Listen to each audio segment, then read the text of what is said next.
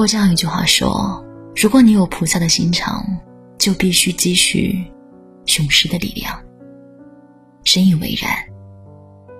很多时候，我们的善良只有兼具了一定的锋芒，别人才会真正感激你的好意，还有你所做的退让。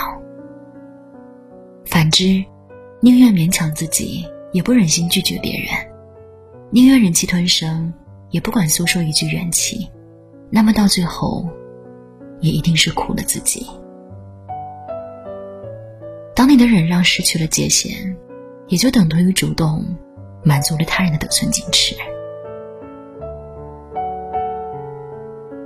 之前有一位听众在我留言区讲过这样一个故事：这个女孩在她目前的公司工作了很多年，按理说已经算是经验丰富、受人尊敬的老前辈了。可是从不久前开始，他每天上班日常只剩下有苦难言的憋屈，因为业务扩大。公司这几年不断的招新，经常会有刚入行的员工或者是实习生来请教工作上的问题。他向来看不惯那种老员工压榨新人的风气，同时也希望他们能够成长得更快，所以总是能帮就帮。只是没想到，慢慢的有人把他的好心当成了理所应当，甚至有的时候他费尽心力的把问题讲解一遍。对方却敷衍着请求张口就来，这也太难了。要不您这次就先帮我做了吧。直到他忍无可忍，去问了入职培训的负责人，却发现他们早就完成了该有的培训，并且全都符合入职的资格。他这个时候才明白，原来那些人只是看他好说话，想借他的善良，省去自己的麻烦。我在知乎上看过这样一个问题，说为什么做人要学会拒绝？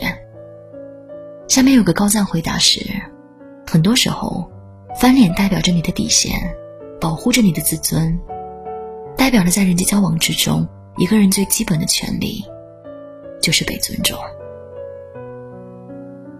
这个回答我颇为认同。就像这位听众，他在一次次妥协当中，也失去了本该得到的尊重。你容忍别人的同时，其实也是在消耗自己的人生。作家三毛曾讲过，他出国留学的时候，本来想和室友建立良好的关系，所以主动做起了寝室内务。但是室友们渐渐的就把所有的杂事都推给他一个人处理。选择忍耐一时的三毛，没有能够等到他们的觉悟，反而到最后。连自己的衣柜都被侵占了，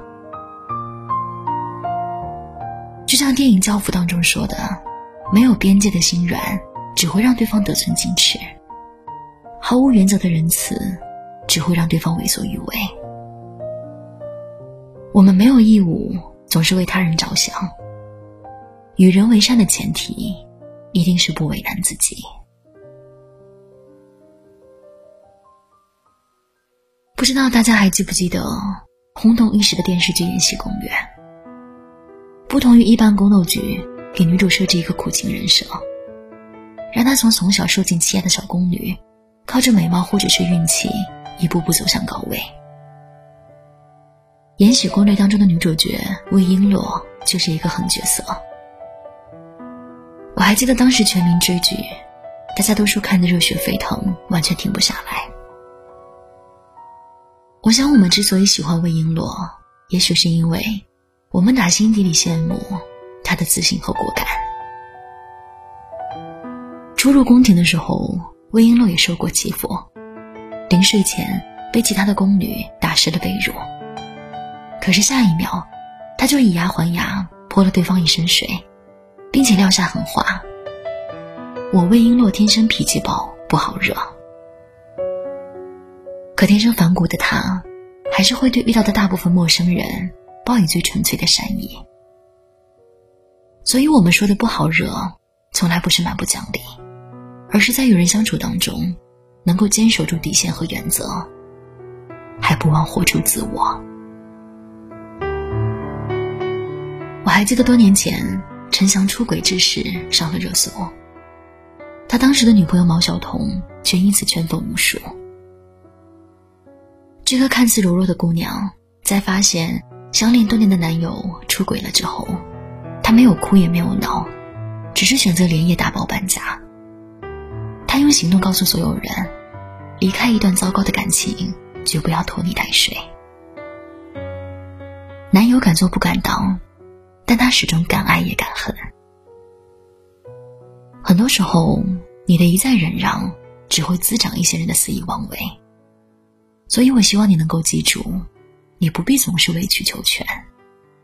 不是所有人都值得我们以善相待，也不是所有事都值得我们原谅。善良是你的底色，但我希望锋芒。能够成为你的保护色，好吗？最寂寞的北极熊，最纯洁的孩子，如何走过最肮脏的垃圾场？